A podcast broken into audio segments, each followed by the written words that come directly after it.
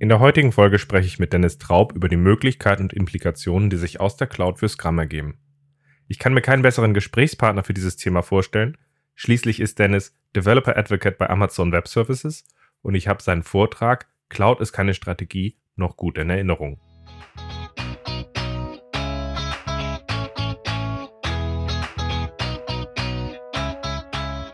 Scrum ist einfach zu verstehen. Die Krux liegt in der Anwendung für deine Zwecke in deinem Kontext. Der Podcast Scrum Meistern gibt dir dazu Tipps und Anregungen. Moin Moin, herzlich willkommen zu einer neuen Folge in meinem Podcast Scrum Meistern. Ich bin sehr froh, dass ich heute den Dennis Traub von Amazon gewinnen konnte, dass wir über die Cloud sprechen. Schön, dass du da bist. Danke von äh, Amazon Web, Amazon Web Services, um genau zu sein. Wir sind ein bisschen kleiner und wir verkaufen andere Sachen. Wir ja, danke für die Einladung. Ihr verkauft kein Gemüse, ja? Nee, nee. Kein magst, du dich mal, magst du dich mal vorstellen an der Stelle, ja. was dich mit der Cloud dann äh, verbindet und wie du da hingekommen ja. bist, was du jetzt machst? Ja, genau. Also ich bin Dennis. Ich bin bei Amazon Web Service. Wir gehören tatsächlich zu Amazon, sind quasi der, die Infrastruktur Seite von, also Amazon ist einer unserer Kunden sozusagen, aber gleichzeitig gehören wir dazu. Ich bin äh, Developer Advocate.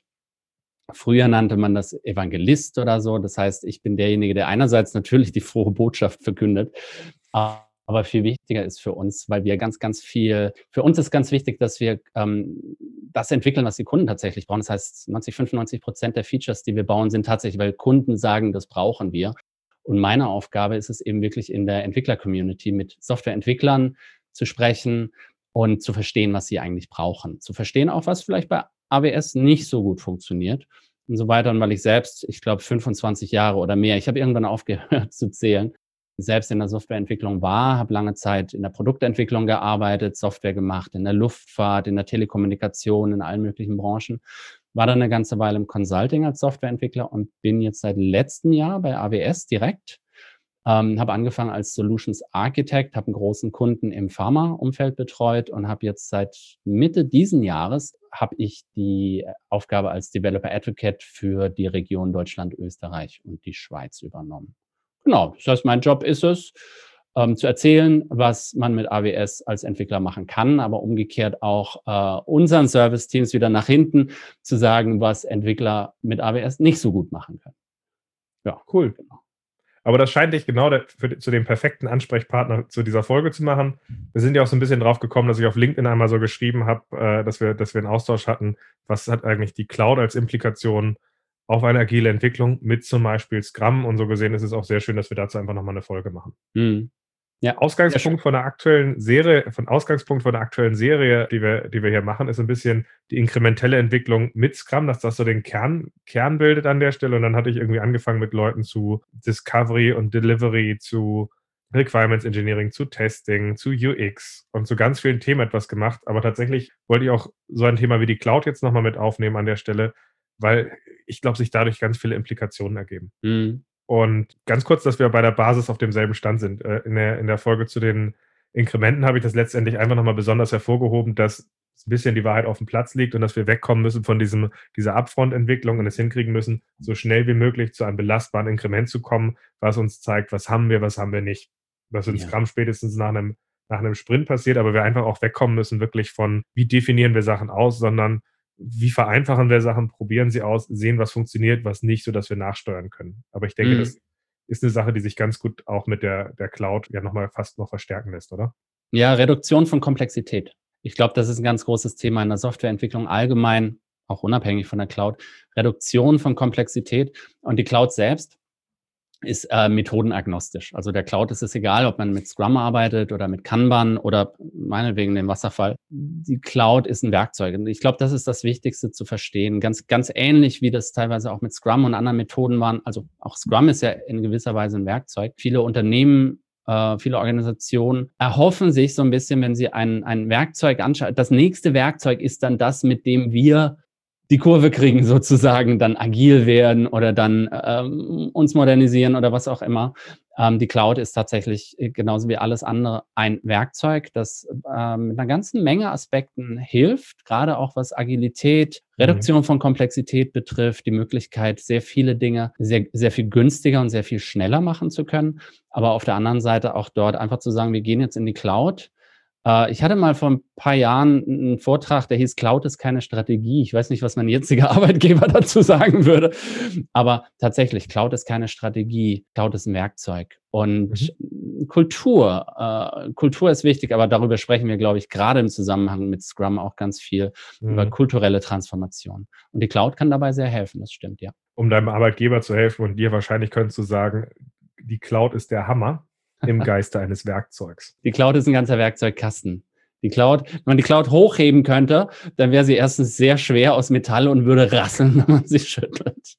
Genau. Ja. Aber lass, lass doch mal gucken an der Stelle. Wenn, äh, mhm. wenn wir jetzt drauf gucken, diese inkrementelle Entwicklung gerade in Scrum, Scrum so vorherrscht, wäre es jetzt ganz spannend, dass wir einfach mal gucken, wie kann die Cloud dabei helfen, dass wir ein höheres Maß an Agilität erreichen? Welche mhm. Themen siehst du da, die wir heute besprechen sollten?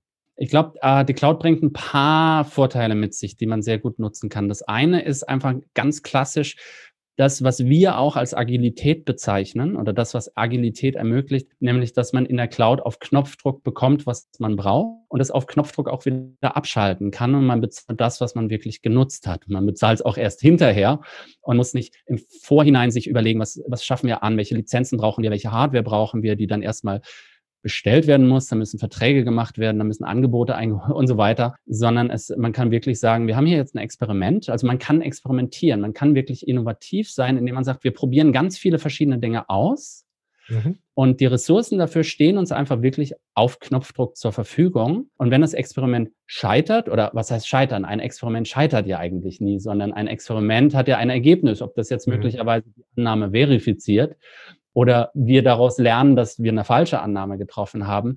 Das heißt, ähm, wenn das Experiment abgeschlossen ist, können wir dann auch wieder sagen, lohnt sich nicht in die Richtung weiter zu planen, mhm. arbeiten, experimentieren, dann kann man einfach sagen, okay, die Ressourcen brauchen wir auch nicht mehr dafür. Also es liefert das, uns die Elastizität an der Stelle, dass wir sowohl relativ schnell äh, auch unbedarft anfangen können, als auch, dass wir uns keine Sorgen haben müssen, dass wir Sachen auf Halde vorliegen haben müssen, weil wir können einfach hochskalieren. Mhm. Genau. Der zweite Punkt, der wichtig ist, ist, dass im Prinzip in der Cloud gibt es, man kann die Cloud nutzen, wie man will. Man kann eine eigene Server quasi per Lift and Shift, seine eigene Infrastruktur komplett, wie sie ist, auch in der Cloud betreiben. Aber was es auch gibt, sind eben ganz, ganz, ganz viele Bausteine. Man kann sich das vorstellen wie so ein Lego-Kasten oder ein Sack voller verschiedener Lego-Steine, die alle irgendwie zusammenpassen. Und daraus kann man relativ schnell funktionierende Software bauen.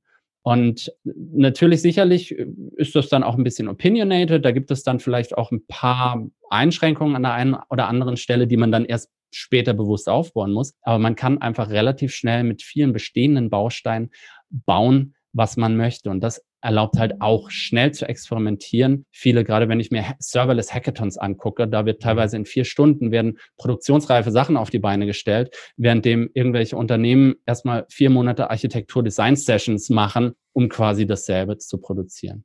Das ist das Zweite. Und das Dritte ist ähm, einfach in der Cloud ist, alles läuft über eine API.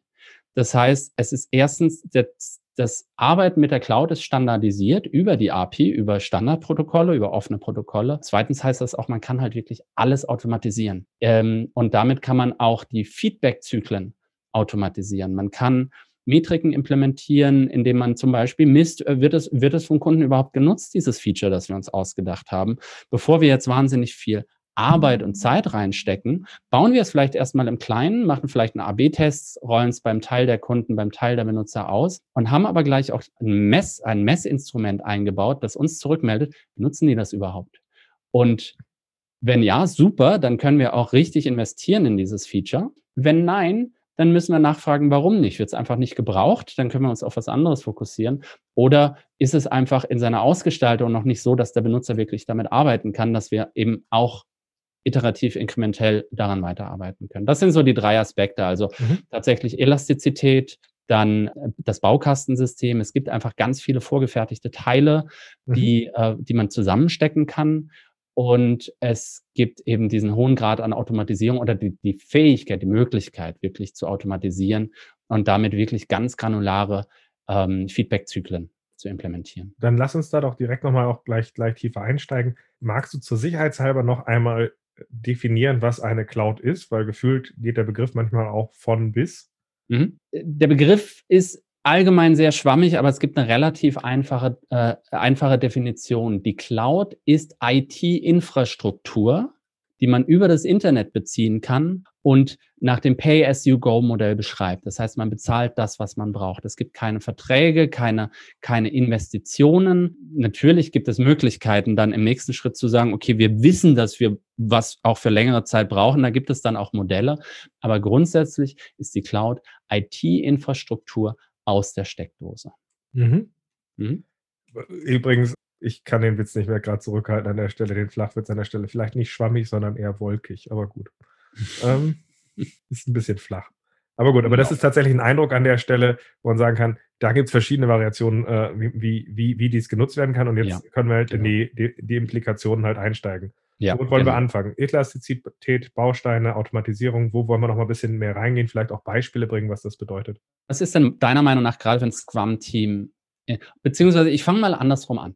Äh, ich hatte zuletzt vor drei, vier Jahren, vor vier Jahren, glaube ich, habe ich ein größeres, äh, habe ich, war ich auch als Consultant bei einem größeren Unternehmen, äh, Unternehmen als Entwickler. Und wir haben komplett alles, was wir gemacht haben, es war eine große Online-Plattform, bekannte deutsche Online-Plattform, alles, was wir da gemacht haben, haben wir einerseits in Sprints gemacht. Das heißt, wir hatten zwei Wochen Sprints. Wir haben als Team und auch alle Teams im Unternehmen, die, die zu der Software beigetragen haben, quasi in zwei Wochen Sprints gearbeitet, haben uns relativ nah auch an Scrum orientiert. Wir haben aber gleichzeitig auch komplett auf AWS als Cloud-Plattform gesetzt und haben keine eigenen Rechenzentren mehr betrieben. Das heißt, wir haben mit Hilfe von AWS im Prinzip das betrieben, was wir vorher im eigenen Rechenzentrum betrieben haben. Das heißt, die Software, die Server, die Datenbanken und so weiter und so fort waren quasi dann, liefen dann bei AWS. Ein Beispiel, wo wir da extrem gut in der Lage waren, dieses Bausteinsystem zu verwenden. Also diese, diese, das, den zweiten Punkt, den ich genannt mhm. hatte, wo wir wirklich, und das war für mich so ein Augenöffner auch tatsächlich, wo ich dann angefangen habe, mich auch viel mehr mit den Möglichkeiten zu befassen, war, als wir festgestellt haben, die Plattform ist eine deutschsprachige Plattform für den deutschsprachigen Markt, aber man hatte sich überlegt, eben aus Business-Sicht hatte man sich überlegt, ähm, das, das Geschäftsfeld zu erweitern und zu versuchen, auch internationale Kunden anzusprechen. Mhm. Das heißt, aber alle Inhalte waren auf Deutsch. Und die Inhalte wurden teilweise auch zugeliefert. Und die waren eben alle auf Deutsch. Und dann hatten wir uns überlegt, okay, wir können jetzt quasi die Inhalte übersetzen, können quasi eine englischsprachige Variante zur Verfügung stellen. Das würde aber einen wahnsinnigen Aufwand bedeuten und auch wahnsinnige Kosten. Ähm, weil es muss ja übersetzt werden, dann brauchst du, du musst ja nicht nur die Agentur bezahlen für die Übersetzung von zigtausenden von Inhalten, sondern du musst das auch qualitätssichern. Das muss fachlich nochmal überprüft werden, ob das passt. Dann muss die Software dahingehend erweitert werden, dass sie eben Internationalisierung unterstützt.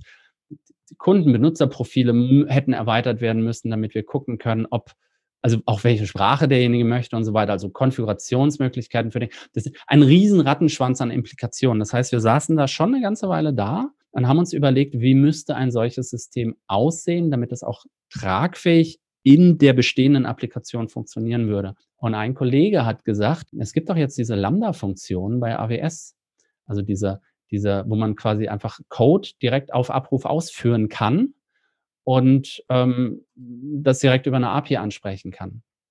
Da haben wir uns das ein bisschen genauer angeguckt und das Ergebnis, was wir gebaut hatten, war das, also erstmal der erste Schritt, und das ist innerhalb eines Sprints auch entstanden, innerhalb von zwei Wochen hatten wir das in Produktion, war tatsächlich, dass ähm, die Google Translate, Translation API angesprochen wurde. Wir haben also quasi so eine Lambda-Funktion bei AWS implementiert und hatten auf der Webseite selbst einfach nur einen Button neben dem Text, neben dem Beschreibungstext für das, worum es ging. Mhm. Ähm, und da konnte man dann draufklicken und sagen können, Translate to English. Und da stand dann auch als kleiner, als kleiner Disclaimer dabei, Translation bei Google, Translate und so weiter und so fort, einfach um ein gewisses Expectation Management, also dass der Benutzer da nicht eine perfekte Übersetzung mhm. erwartet, sondern ganz klar wird von Google übersetzt, diesen Button. Und wenn man auf diesen Button klickt, dann wird quasi diese Funktion angestoßen und an diese Funktion wird der Text übergeben. Die Funktion ruft im Hintergrund die Google Translate API auf, bekommt den englischen Text zurück, liefert ihn zurück und es wird dann einfach im DOM in einem HTML-Dokument an der entsprechenden Stelle eingebaut. Der deutsche Text wird durch den englischen Text ersetzt. Das haben wir super schnell implementiert. Das lief innerhalb von zwei Wochen. Was wir aber auch gleich gemacht haben, ist, wir haben es instrumentiert. Das heißt, wir haben auch eine Methode eingebaut, um zu messen, wie oft wird das überhaupt benutzt. Weil eine ganz wichtige Frage, die man sich ja grundsätzlich in der Produktentwicklung stellen sollte zumindest, ist, wir glauben, der Kunde braucht etwas. Oder vielleicht hat der Kunde sogar gesagt, er braucht etwas, weil er glaubt, er braucht etwas. Aber tatsächlich sieht die Realität ja dann doch nochmal anders aus. Deswegen ist das ganz wichtig, auch das, was, was man macht, zu instrumentieren. Das heißt, wir haben ein, eine Feedback-Möglichkeit eingebaut, dass wir im Prinzip in Echtzeit sehen, wird dieses Feature genutzt? Wenn ja, in welchem Umfang? Und natürlich auch funktioniert so, wie wir es uns vorgestellt mhm. haben. Das Ergebnis war, wir hatten es raus, haben es quasi drei Monate mitlaufen lassen und haben festgestellt, es wird so gut wie gar nicht genutzt und hatten damit für uns die Entscheidung klar, wir müssen auch nicht mehr investieren. Wir belassen das Feature so, wie es ist. Das heißt, für die wenigen Kunden und Nutzer, die es nutzen möchten, die können es nutzen. Aber wir haben einfach tatsächlich nur zwei Wochen Arbeit. Wir haben wirklich nur einen Sprint investiert, mhm. um diese Funktionalität zu bauen, von der wir dann festgestellt haben, sie ist nicht so wichtig, wie wir uns erhofft hatten. Und das ist, das ist einfach so ein Beispiel dafür, wie wir einfach kurzfristig einfach, einfach mal was bauen konnten mit Standardkomponenten, wo alles da ist, was man braucht, wo ich mich nicht erst selbst um die Authentifizierung kümmern muss. Ich muss mich nicht um die Sicherheit, um die Hochverfügbarkeit, um äh, Wartbarkeit und so weiter kümmern, sondern ich kann einfach wirklich mein, meine Funktionalität nehmen. Ich kann sie zu AWS schicken und kann sagen, mhm. ähm, wann immer tatsächlich jemand eine Übersetzung haben möchte, mach's bitte. Mhm.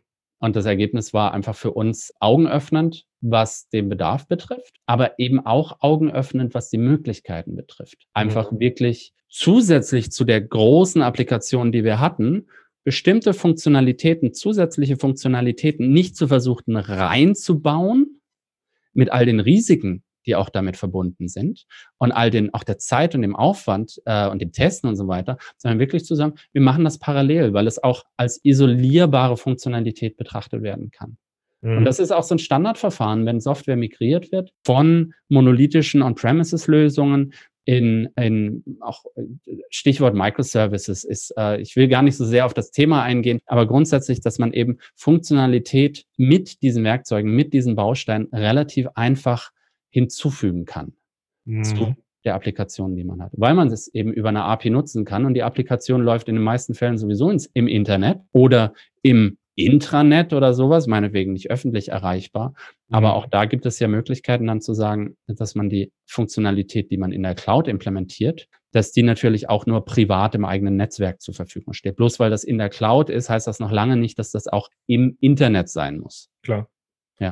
Aber das heißt, an dem Beispiel auch nochmal zu verdeutlichen, dadurch, dass halt einfach fertige Bausteine da sind, die in einer bestimmten Standardart und Weise einem etwas zur Verfügung stellen, haben wir die Möglichkeiten, schneller zu starten. Und das gibt mhm. uns einfach auch die Möglichkeit, dass wir schneller ins Ausprobieren kommen und schneller halt diesen, diese inkrementelle Idee, also die Wahrheit liegt auf dem Platz, nutzen können, einfach sagen können, das haben wir, wie nutzt der Nutzer ist und gegebenenfalls auch sehen, dass der Nutzer sagt, was habt ihr denn da gemacht, geht völlig in die falsche Richtung, aber wir haben vielleicht auch nicht zu viel investiert. Ja, das ist ja das, was man oft, also mir ging das immer so als Entwickler. Ich dachte oder wir dachten immer, wir wissen, was der Kunde braucht oder der Kunde dachte, er weiß, was er braucht. Wir hatten irgendwelche Anforderungen, die haben wir dann mit viel Mühe und Arbeit umgesetzt. Aber der Kunde weiß oft, dann, wenn er es sieht, weiß er, was er nicht braucht. Ja. Das ist ja, und äh, des, deswegen ist es halt ganz wichtig. Im Prinzip, man kann es sich so vorstellen, klassische, klassische Softwareentwicklung funktioniert im Prinzip, so stell dir vor, du brauchst, du, jetzt ist Weihnachten, du willst für deine Kinder, du hast Kinder, ich habe Kinder, viele unserer Zuhörer und Zuhörerinnen haben sicherlich auch Kinder. Du willst als Spielzeug, du bist Spielzeughersteller und willst ein neues Modellraumschiff verkaufen fürs Weihnachtsgeschäft. Wie wird das normalerweise gemacht? Also so aus Plastik. Normalerweise wird dann erstmal, es gibt ein Design, dann wird vielleicht so ein, so ein Prototyp aus, aus, aus, aus, aus Lehm oder aus Holz gebaut. Dann werden Gussformen angefertigt, die Einzelteile werden gegossen, die Einzelteile werden zusammengefügt. Dann geht man nochmal zurück, weil man feststellt, die Teile passen nicht so richtig zusammen. Das heißt, man muss nochmal und so weiter, ein paar Mal hin und her und irgendwann hat man das fertige Spielzeug. Das ist dann schön verklebt, verleimt und wird dann in Karton eingepackt und wird dann so verkauft. Das ist, ist, ist eine mögliche Herangehensweise und ist sicherlich auch sinnvoll, wenn man ganz genau weiß, wie das Spielzeug aussehen soll. Das dauert aber relativ lange und ist relativ aufwendig. Was aber auch eine Möglichkeit ist, ist einfach wirklich zu sagen, gib den Entwicklern oder gib dem Spielzeughersteller einen Sack voller Steine, eine Anleitung, wie die Steine zusammenpassen und ein paar Stunden Zeit. Und die bauen dir auch ein Raumschiff. Das hat dann vielleicht ein paar Ecken und Kanten. Das sieht dann nicht genauso aus, wie du dir es vorgestellt hast, aber es ist total einfach erweiterbar. Es ist schnell fertig, man kann es verändern und vor allem auch zum Beispiel gerade bei, bei, bei Software haben wir oft das Problem äh, Sicherheit. Bugs. Mhm. Wir stellen fest, das Ding ist in Produktion, es liegt beim Kunden. Ich, ich nehme nochmal das Spielzeug, dann stellt sich raus, das Spielzeug hat irgendwie, wenn da was bricht, entstehen da spitze Teile und da können sich Kinder verletzen. Das heißt, wir müssen das ganze Spielzeug zurückrufen, müssen nochmal komplett das neu entwickeln und also Änderungen reinbringen, damit es nicht mehr so gefährlich ist. Wenn ich Lego-Steine nehme, Lego-Steine sind stabil und sicher nicht hundertprozentig sicher. Es gibt keine hundertprozentige Sicherheit, deswegen steht auf jeder Lego-Packung auch nicht für Kinder unter drei Jahren äh, geeignet. Vorsicht, Teile kann man verschlucken. Aber man kann sich jetzt nicht groß dran verletzen. Und jetzt neulich habe ich äh, zum Geburtstag hatte ich meinem Sohn so ein Lego Ninjago Ding ähm, geschenkt, womit man auch Sachen verschießen kann. Und da stand dann halt auch dabei, besonders vorsichtig, damit kann man sich auch ins Auge schießen. Also ja, in bestimmten Anwendungsfällen muss man auch ein bisschen vorsichtiger sein, aber es ist im Prinzip aus den vorgefertigten Steinen machbar. Sicherlich entspricht das dann nicht hundertprozentig den Anforderungen. Es ist alles ein bisschen grober, man hat nicht, man kann mhm. nicht so selbst entscheiden, in welchem genauen Maßstab man das jetzt haben will. Die Größe der Steine gibt das ein bisschen vor.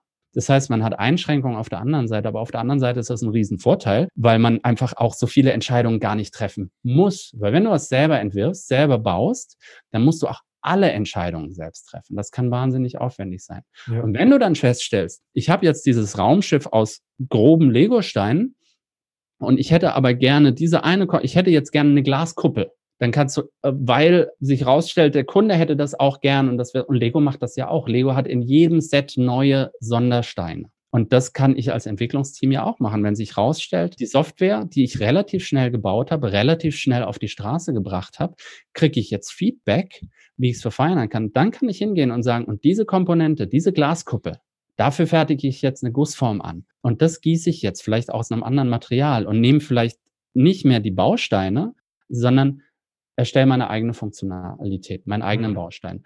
Und weil das alles zusammenpasst, weil das alles über eine API zusammenarbeitet, kann ich das eben auch ohne weiteres wieder zusammenstecken. Das heißt aber auch, es, also es macht uns maßgeblich mal schnell was auszuprobieren leichter, wo man früher Leute auch wirklich sensibilieren musste bei der Fülle an Entscheidungen zu sagen, jetzt seid mal nicht päpstlicher als der Papst und die vielleicht mhm. auch so ein bisschen Angst machen musste an der Stelle, was alles schiefgehen kann, damit sie zügig ins Validieren kommen haben wir neben dem Punkt, dass wir das immer noch tun können, die Möglichkeit, es zu sagen. Es ist auch unglaublich einfach zu sagen, dass du was baust, zusammensteckst und zum Kunden zu gehen. Mhm. Richtig. Und das ist vielleicht Endprodukt. Aber äh, ich stelle auch den Begriff Endprodukt ein bisschen in Frage, gerade wenn wir auch uns überlegen, wollen wir Projekte oder wollen wir Produkt, Produktentwicklung machen. In der Software gibt es ja oftmals gar nicht das Endprodukt nicht, also zumindest nicht so wie früher, wo es einmal im Jahr ein Release gab, dann war die große mhm. Messe, dann hat man das vorgestellt, dann hat man das verkauft und hatte dann wieder ein Jahr lang sich zu überlegen, okay, was packen wir in das nächste Inkrement, nächstes Jahr. Heutzutage gibt es dieses Endprodukt in der Form ja oft gar nicht mehr, sondern es ist wirklich ein Produkt, das sich weiterentwickelt. Mhm. Und das Produkt kann am Anfang wirklich etwas ganz Grobes, relativ Einfaches, Schlichtes, Unkompliziertes sein, das uns dabei hilft zu verstehen, was braucht der Markt, der Kunde, Passt. der Anwender überhaupt? Passt. Also das, also das ist, glaube ich, relativ klar und deutlich geworden. Diese, diese Bausteinlogik, dieses Vorhalten von Standardkomponenten ermöglicht es uns schneller zu Zielen zu kommen. Jetzt hattest du ja sowohl den Punkt nochmal Elastizität als auch Automatisierung angeführt. Auf welchen ja. Punkt wollen wir denn als nächstes eingehen? Naja, Elastizität spielt da einfach mit rein, weil ich ja die mhm. Möglichkeit habe, da braucht man gar nicht so viel mehr dazu sagen. Man hat einfach die Möglichkeit, wirklich zu sagen, ich möchte das jetzt mal ausprobieren und habe da die Ressourcen zur Verfügung, die ich brauche.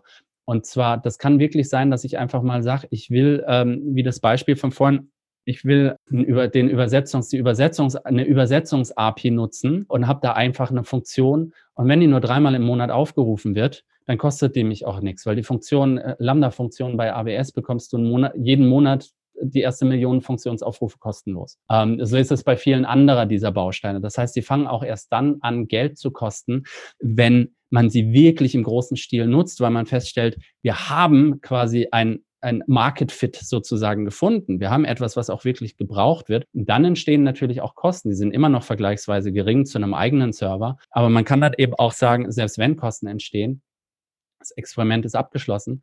Wir können das Ganze wieder runterfahren.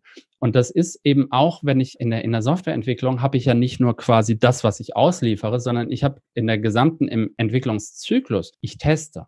Ich brauche Testumgebungen. Ich brauche Entwicklungsumgebungen. Mhm. Die Testumgebungen sollen möglichst nah an der Produktionsumgebung sein, sollen idealerweise exakt genau so aussehen, vielleicht mit Testdaten in der Datenbank. Mhm. Aber jede IP-Adresse, jeder Endpunkt soll exakt denselben Namen haben und so, und so weiter. All das geht mit der Cloud, weil ich einfach sagen kann, ich deploye meine Produktionsumgebung auf Knopfdruck und da kommt die Automatisierung auch mit rein, deploy sie einfach nochmal in einem zweiten Konto, in einem Testkonto, mhm. dann sieht das Ding exakt genauso aus. Und ich nehme aber vielleicht andere Daten. Ich nehme vielleicht meine Testdaten für die Daten, für die Testdatenbank und nehme die Produktionsdaten für die Produktionsdatenbank. Mhm. Das heißt, ich kann auf Knopfdruck dann, wenn ich testen will, die Umgebung, die ich für den Test brauche, egal ob eine kleine isolierte Umgebung mit vielen Mocks oder eine große Integrations- und End-to-End-Umgebung mit allem, kann ich auf Knopfdruck hochfahren. Ich bezahle nur so lange dafür, wie ich es brauche. Mhm. Ich habe es nur so lange dafür, bis die Tests durch sind. Und sobald die Tests abgeschlossen sind, egal ob sie alle jetzt geklappt haben oder nicht, kann ich die ganze Umgebung auf Knopfdruck wieder runterfahren. Sie verursacht keine weiteren Kosten, bis ich dann, was weiß ich, den Bug gefixt habe oder das nächste Inkrement habe, das nächste Commit habe, wo ich sage, das möchte ich jetzt wieder in die Testumgebung deployen und dann wird es wieder hochgefahren. Mhm. Und dadurch habe ich die Möglichkeit, einfach die Ressourcen nur dann zu benutzen, wenn ich sie wirklich brauche. Aber ich habe auch die Möglichkeit, alle Ressourcen zu nutzen, die ich brauche. Und ich habe auch die Möglichkeit, meine Testumgebung wirklich so aufzubauen, wie ich sie brauche. Und das kann meinetwegen auch eine zweite SAP HANA-Datenbank sein. Mhm. Die ist dann ja, halt für eine halbe Stunde da und ist dann aber auch wieder weg. Ist ein bisschen günstiger, als wenn ich mir einen separaten Server irgendwo hinstelle, wo ich meine Testdatenbank laufe. Mhm. Das ist die Elastizität. Und äh, ja, die Automatisierung macht halt, ja. Mhm. Ich würde tatsächlich, also ich wollte noch kurz ergänzen, was ich tatsächlich ah. in der Elastizität nämlich noch spannend finde, ist tatsächlich diese Sorge, was muss ich vorhalten, wenn ein Produkt erfolgreich ist an der Stelle, wird mhm. ja dadurch auch völlig genommen, weil ich halt eben im Grunde relativ leicht hochskalieren kann, kann ich sagen, ich setze es wirklich zu dem Wesentlichen auf und all die Sachen an der Stelle, ja, müssten wir das und das nicht noch kaufen, müssten wir das und das nicht vorhalten. Solange du es halt so aufgebaut hast, dass du es relativ schnell hochfahren kannst, ist diese ganze Diskussion ja völlig weg und das finde ich halt auch ein, sehr spannenden Punkt, weil man ja häufig auch den Erfolg eines Produktes nicht 100% abschätzen kann und dadurch dann halt auch sagen kann, ja, dann zieh es mir halt rein, wenn ich es brauche. Ja, richtig, richtig. Und sicherlich auch da, auch die, äh, also einerseits die Ressourcen, klar, stehen dir teilweise im, in Bruchteilen von Sekunden zur Verfügung. Sicherlich eine SAP-HANA-Datenbank kriegst du nicht innerhalb das dauert dann ein, zwei Stunden, bis die steht. Aber trotzdem dauert es nur ein, zwei Stunden und nicht ein, zwei Monate. Mhm. Und ähm, auf der anderen Seite ist es natürlich auch so, du, du willst Feedback. Das ist ja das Allerwichtigste. Du brauchst Feedback. Du musst wissen, ob du auf dem richtigen Weg bist. Das tust du. Scrum und agile Softwareentwicklung hat ganz viele Feedback-Mechanismen und Feedback-Zyklen eingebaut. Und dazu gehört eben auch der Test. Dazu gehört der einfache Unit-Test, den ich vielleicht lokal ausführen kann. Dazu gehört aber auch der Integrationstest, der End-to-End-Test, dann gibt es User Acceptance-Test, es gibt Staging-Umgebung und so weiter. Und je weiter ich rausgehe, desto mehr brauche ich. Mhm. Und all diese Dinge kann ich eben genau dann holen, wenn ich sie brauche. Und ich kann sie auch wieder abgeben, wenn ich sie nicht brauche. Und wenn sich rausstellt, dass äh, mein Produkt erfolgreich ist, klar, dann habe ich auch die Möglichkeit zu sagen, dann nutze ich eben mehr Ressourcen, weil wenn, wenn es erfolgreich ist, dann habe ich, habe ich auch einen gewissen Business Case und dann kann ich mhm. mir auch mehr Ressourcen leisten. Beziehungsweise dann auch nochmal, und das ist dann natürlich der nächste Schritt, investieren in eine Weiterentwicklung des Produktes, weil ich will ja nicht nur, nicht nur was die Infrastruktur betrifft, sondern auch was die Komplexität der Software an sich betrifft.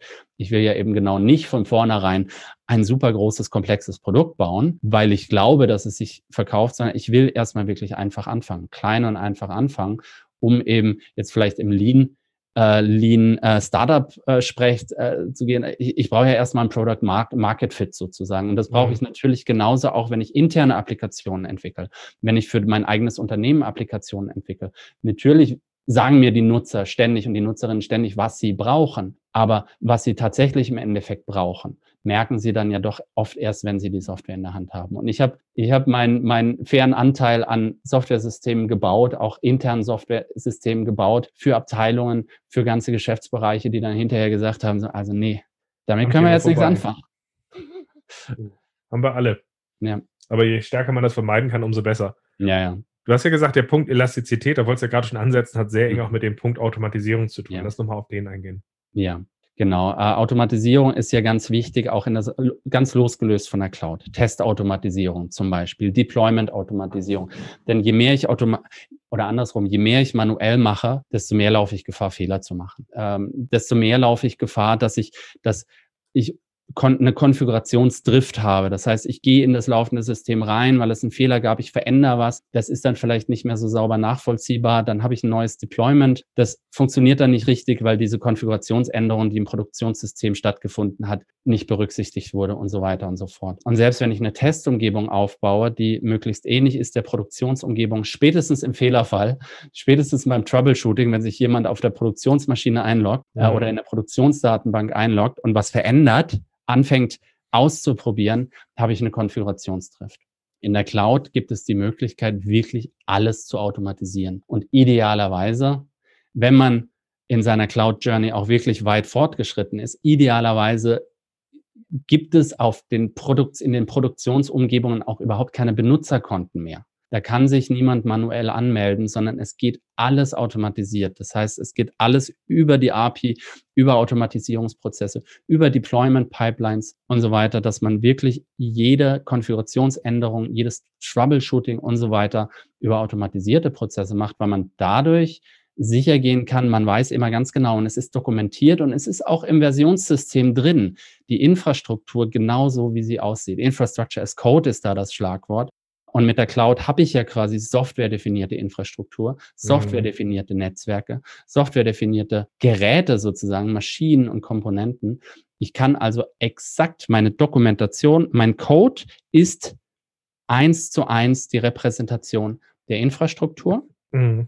Und damit kann ich einerseits es jederzeit reproduzieren und vor allem auch, wenn ich ein Fehler, fehlerhaftes Deployment habe, kann ich auch ohne Probleme zurückrollen. Das heißt, ich kann ohne auf Knopfdruck dann einfach sagen, okay, ich hätte jetzt gerne den exakten Stand von vor zwei Sekunden.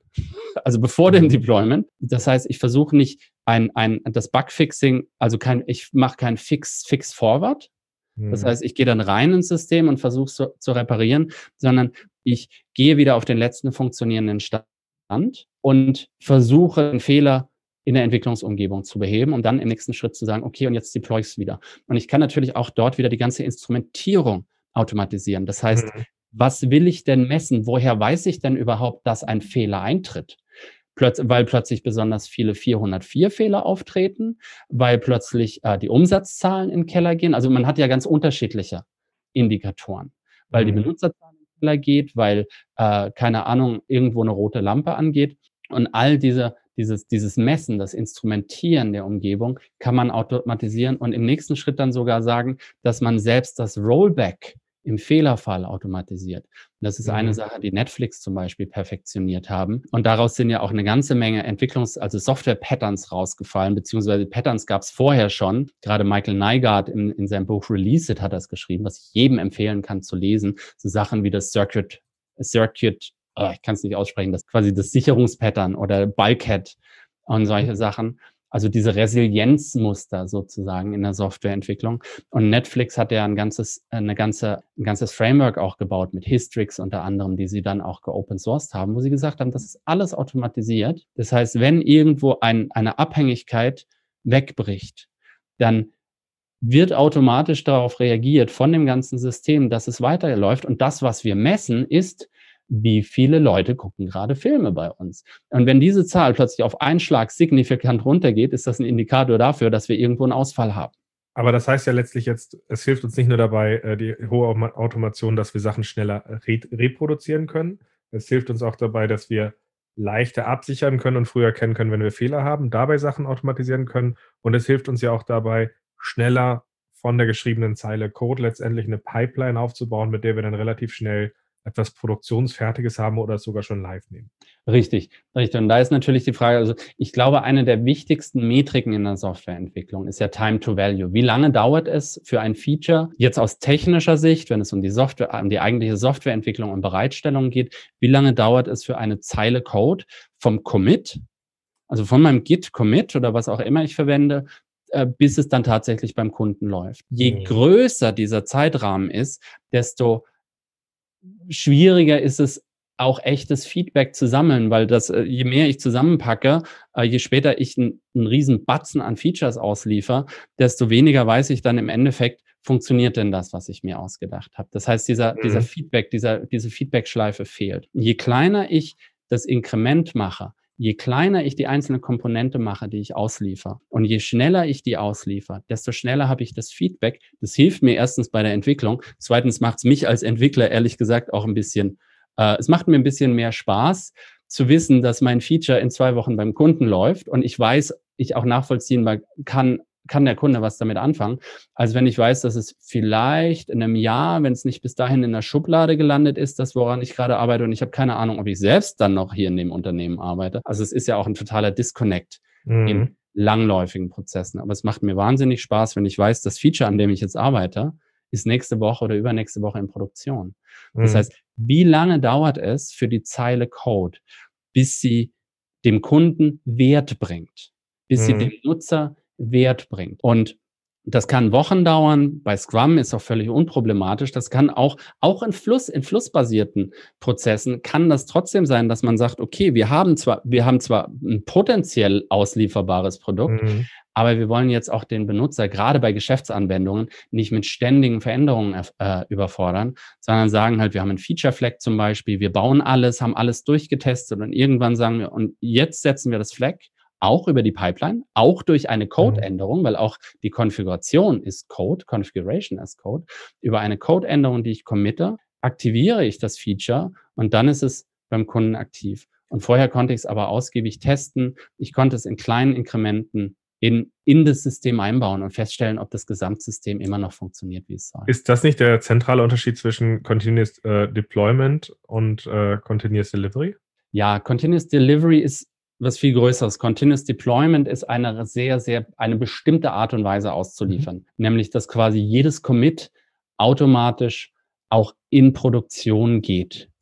Das bedeutet, dass man nicht quasi ansammelt, also und dann auf einen Schlag mehrere Sachen deployt, sondern wirklich jede Veränderung automatisch in Produktion geht. Das ist nicht unbedingt notwendig. Das kann sinnvoll sein, das zu machen, aber gerade auch dort zu sagen, aber auch mit einem Feature Flag, damit eben die, das neue Feature nicht krümelweise deployed wird, sondern eben erst, wenn alles im Produktionssystem läuft, mhm. dann quasi per Konfigurationsänderung es auch live geschaltet wird sozusagen. Continuous Delivery bedeutet eigentlich nur, nur in Anführungszeichen, es bedeutet wahnsinnig viel, aber der Wert von Continu Continuous Delivery ist, dass man jederzeit theoretisch in der Lage wäre, den aktuellen Stand auszuliefern. Weil man eben die Pipeline hat, weil man die Prozesse hat, weil man Automat den hohen Automatisierungsgrad hat, weil man weiß, das, was gerade bei uns im Repository liegt, funktioniert auch und es ist getestet. Und wir könnten auf Knopfdruck auch einfach wirklich sagen, jetzt schicken wir es raus. Das ist das, was Continuous Delivery ermöglicht. Kleine, ganz kleine, granulare Code-Einheiten ausliefern und zwar so schnell wie irgend möglich. Und das Ausliefern heißt eben nicht, es muss dann beim Kunden laufen, sondern es ist in einem, in einer getesteten, fertigen Umgebung. Und das kann man natürlich genauso gut in Scrum machen. Man muss nicht in Scrum zwei Wochen lang alles sammeln und dann am Ende des Sprints versuchen zu integrieren und ausliefern, sondern auch während des Scrum-Sprints kann man in das, in den Main, äh, Main Branch, also quasi in das mhm. zentrale Repository ausliefern und kann dann meine und alles testen und kann dann meinetwegen nach zwei Wochen sagen, okay, das ist jetzt unser potenziell auslieferbares Inkrement und wir können immer noch entscheiden, wollen wir das jetzt ausliefern oder wollen wir noch was dazu packen. Das Wichtige, glaube ich, für Software-Teams ist zu lernen, kleine Dinge schnell zu tun. Wenn man kleine Dinge nicht schnell tun kann, dann hat man grundsätzliches Problem. Und man kann damit anfangen, indem man zum Beispiel mhm. sagt, es müssen jetzt nicht die kritischen Komponenten sein, was weiß ich, das muss nicht unser Kernbanksystem sein, das wir über eine Continuous Delivery Pipeline laufen lassen kann. Aber auch in einem Banksystem hast du ein User Interface und hast mhm. vielleicht UI Probleme. Also du hast im UI irgendwas, das funktioniert nicht richtig. Du hast einen, einen Schreibfehler. Der klassische Schreibfehler, den kannst du, also solche Änderungen kannst du trotzdem über eine Continuous, über eine ganz mhm. kleine, nebenläufige Continuous Delivery Pipeline rauslassen, UI-Konfigurationsänderungen, UI-Bugfixing, die dann da schnell rausgeht, die ist dann sofort beim Kunden, der Typo ist sofort weg, und der Typo muss nicht eingefasst werden in ein großes Release, das dann in zwei Wochen oder in zwei Monaten oder in zwei Jahren rausgeht. Und das ist das, was die Cloud ermöglicht, weil ich einfach wirklich sagen kann, ich kann mir so eine Pipeline, auch die Pipeline gibt es as a Service, hm. kann es mir eine CI/CD-Pipeline as a Service und ganz egal, ob ich da jetzt das AWS Code Pipeline benutze, was unseres ist, mit Code Commit oder ob ich GitHub oder GitLab benutze mit Cruise Control oder mit was auch immer, all die Tools gibt es auch in AWS, weil natürlich jeder Toolhersteller ganz klar sagt, wir, äh, die, die, Cloud ist ein ganz große, eine ganz große Zielplattform. Mhm. Das ist ein Riesenmarkt. Immer mehr Entwickler gehen dahin. Das heißt, auch jedes System, das ihr heute schon benutzt, hat eine Integration. Es gibt mhm. IntelliJ, es gibt das AWS Toolkit für IntelliJ, für VS Code, für, für äh, Rider, für Visual Studio und, mhm was auch immer ihr verwendet, es gibt überall die Integration. Wir haben eine Partnerschaft mit Jenkins. Das heißt, ihr könnt direkt bei uns euren Jenkins-Server laufen lassen. Es ist was? relativ einfach, den ersten Schritt zu tun. Mhm. Es ist eine lange Reise, komplett in die Cloud zu gehen. Aber auch da, auch da ist im Prinzip das, ist das gleiche Prinzip in kleinen Schritten, kleine Inkremente ausprobieren. Wie funktioniert es denn? Wie fühlt es sich an? Mhm. Können wir damit was anfangen? Ja oder nein? Und Nein ist auch eine valide An Antwort. Und dann zu sagen, okay, in diesem Fall ist es nicht das Richtige für uns. Und das mhm. ist auch in Ordnung. Und dann kommt gerne zu mir und sagt, warum es nicht das Richtige ist. Vielleicht können wir was tun. Oder vielleicht ist es in dem konkreten Fall auch wirklich die falsche Plattform oder die falsche. Mhm. Oder Aber, im Zweifel lernt ihr. Man lernt. Und das ist der wichtige Punkt. Man lernt jeden Tag. Und das ist das, was wir machen. Wir mhm. haben bei Amazon Insgesamt haben wir, ich habe keine aktuellen Zahlen, aber 2018 hatten wir, glaube ich, 175 Millionen Deployments innerhalb des Jahres. Natürlich mhm. sind wir hochautomatisiert, wir haben das perfektioniert, aber das geben wir natürlich an unsere Kunden weiter. Das heißt mhm. natürlich nicht, dass jedes Entwickler, Entwicklungsteam zehn Deployments pro Sekunde raushauen muss. Aber es macht es ähm, leichter, das dass man da hinkommen könnte, wenn man es bräuchte. Oder zumindest äh, im Minutentakt oder täglich. Mhm. Das ist, ist ja kein Blocker mehr ja, für viele Teams ist das alle zwei Wochen was ausliefern schon ein Riesenfortschritt. Mhm. Und das ist eben das, was die Cloud ermöglicht. Durch ihre Elastizität, weil ich kriege das, was ich brauche, dann, wenn ich es brauche und bezahle es auch nur dann, wenn ich es brauche und nur solange ich es brauche. Mhm. Durch die Automatisierung, weil ich im Prinzip meine Umgebung auf Knopfdruck erzeugen kann und auch wieder abbauen kann mhm. und einfach durch die Bausteine, die zur Verfügung stehen, wo, wo ein Riesenteam dafür sorgt, dass die Bausteine sicher sind. Also ihr müsst euch eure Benutzerverwaltung nicht selber bauen. Da gibt es Systeme, Bausteine von uns. Mhm. Da gibt es aber genauso Bausteine von anderen Herstellern, die bei uns selbstverständlich laufen, mhm. bei AWS und überall. Und in ähm, Kombination damit ändert dann die Automatisierung ja quasi das Spiel, weil wir halt eben in einer unglaublich starken, schnellen Geschwindigkeit eben von dem, was wir geschaffen haben, live gehen können, Sachen wiederherstellen können und damit arbeiten können. Genau, mhm. genau. Und der wichtige Punkt, ihr müsst eben nicht nur Lego-Steine kaufen, ihr müsst nicht nur AWS-Bausteine nehmen, sondern ihr könnt genauso von Drittanbietern, ob das jetzt Jenkins ist, ob das GitLab ist oder ob das ähm, eine Authentifizierungskomponente ist, ob das ein, ein, Security, eine Security Library ist oder sowas, all diese Dinge, weil so fast jeder Toolhersteller, fast jeder Softwarehersteller mhm. hat seine Software auch in einer Variante, die genau die Noppen hat, damit sie mit den AWS-Bausteinen zusammengesetzt werden können. Das, das heißt, nicht Lego-Steine sind auch mit Lego kompatibel und das ermöglicht halt einfach Mhm. Auch das zu nehmen, was ihr schon habt. Wie gesagt, eine SAP HANA-Datenbank oder eine Oracle-Datenbank oder meinetwegen auch eine DB2, falls irgendjemand damit noch arbeiten muss. Oder äh, äh, unsere Lambda-Funktionen können auch in Fortran oder COBOL mhm. programmiert werden, wenn ihr das unbedingt wollt. Das ist ganz lange her. Ja, zum Glück. Ja, aber ich habe es mal angefasst. Ich habe es früher mal angefasst. Ich habe auch noch Großrechner gesehen. Es ist mhm. eine Sache, die ich froh bin, dass ich sie gesehen habe und froh, dass ich sie nie wieder anfassen muss. Ja, Mainframe-Migration ist ein ganz großes Thema. Mhm. Ist ein ganz großes Thema. Immer mehr Mainframe-Systeme. Es ist jetzt die erste deutsche Bank, Solaris, die Solaris Bank ist jetzt die erste deutsche Bank, die komplett in der Cloud läuft.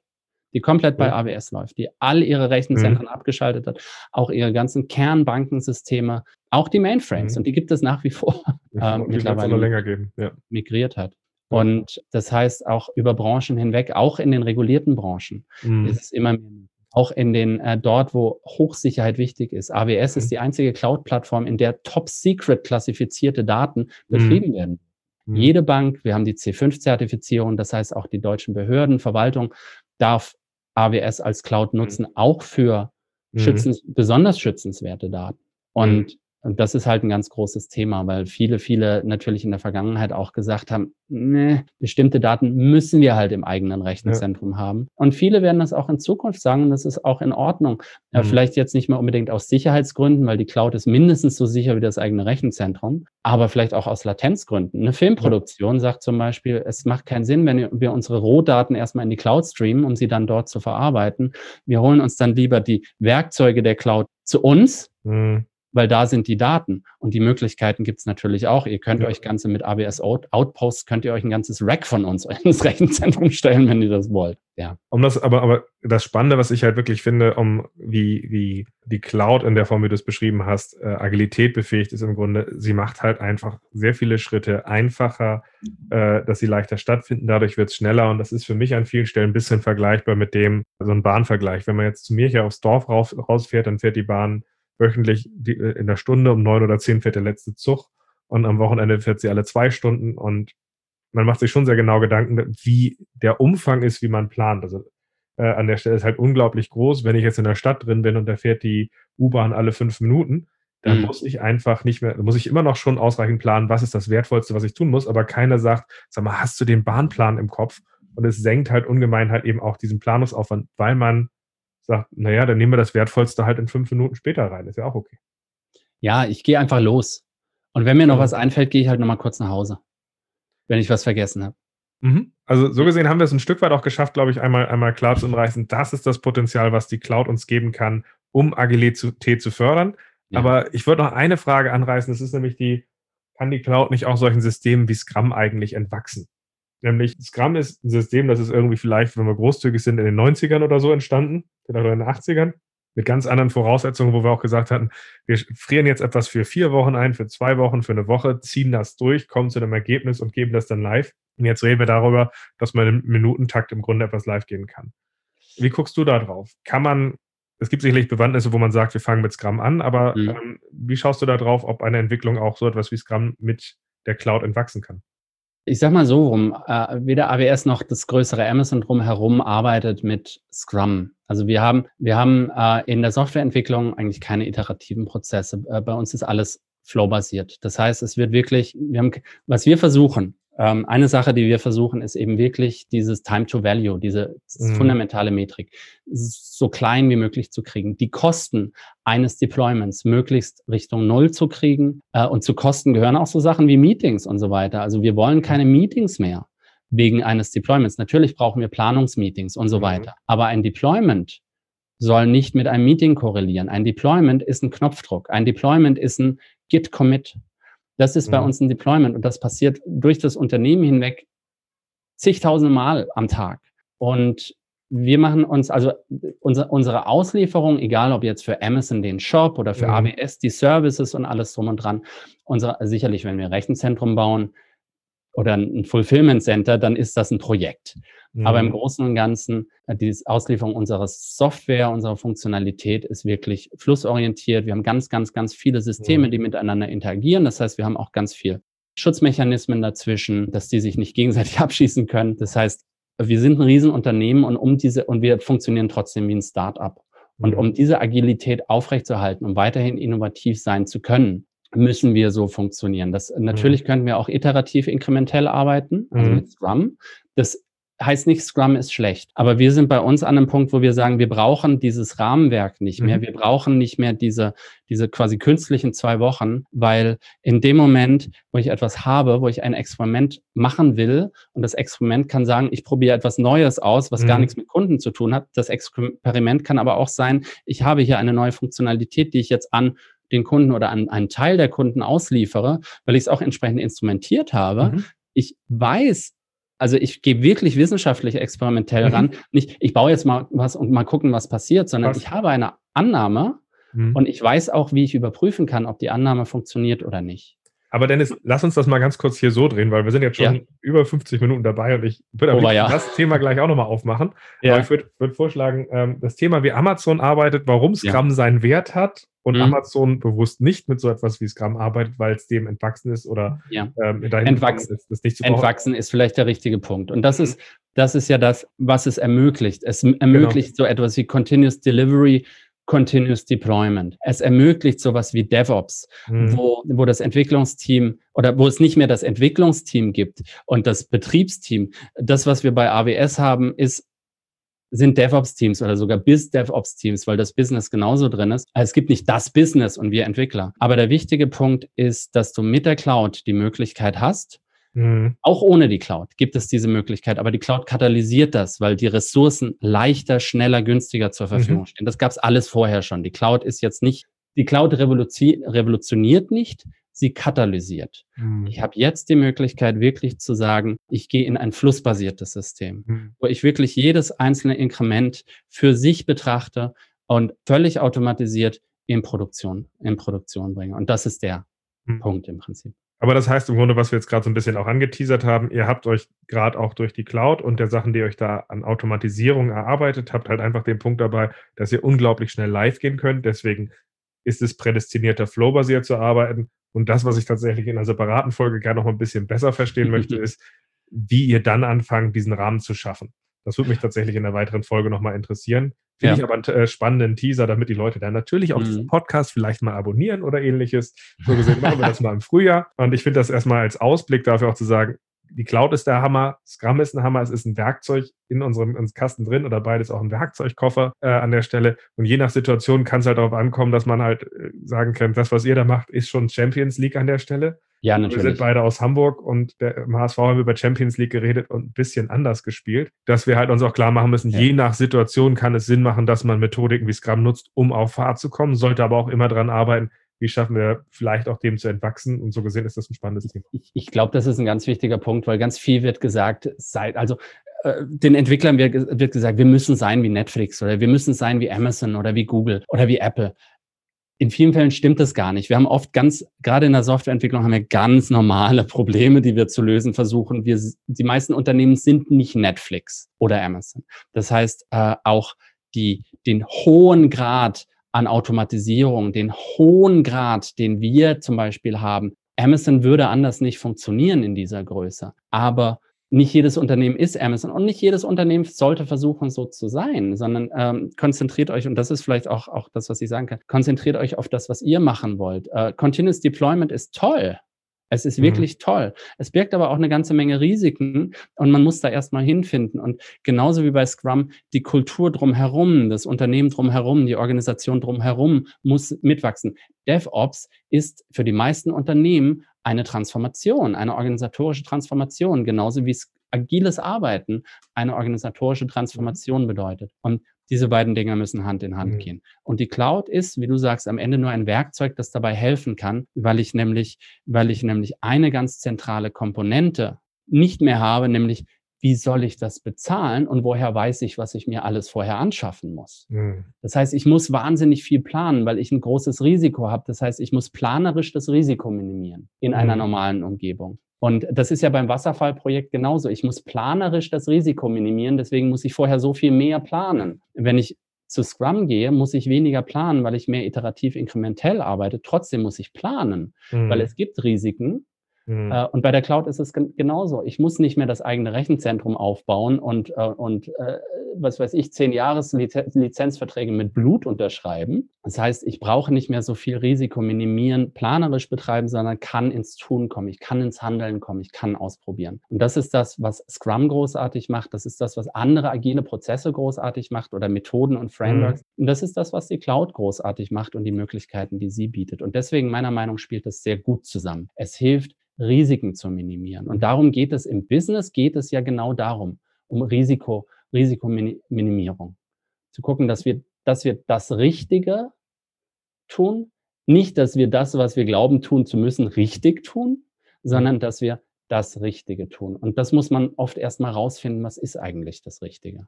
Mhm. Dabei hilft Scrum, dabei helfen agile Prozesse und dabei hilft die Cloud. Mhm. Ja. Schöner Schlussappell. Ich finde es auch gerade wichtig, dass du sagst, dass sowohl Scrum als auch die Cloud eine gute Einladung sein kann, um diesen, diese, der, der Katalysator für diese Transformation zu sein und eben nicht einfach, äh, einfach nur ein Werkzeug, was du da hinstellst, das wird gut. Und ich glaube, das ist, das ist einer der Schlüssel zum Erfolg. Ja.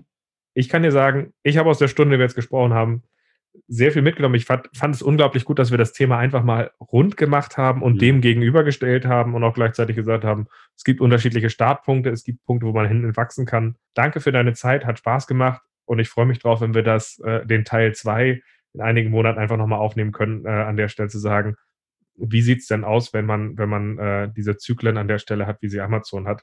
Das halte ich nochmal für ein, für ein ganz spannendes Thema. Ja, total gerne. Vor allem auch, wo Amazon, aber Amazon war ja auch nicht schon immer so. Bis 2001 war Amazon Com ein riesiger Monolith.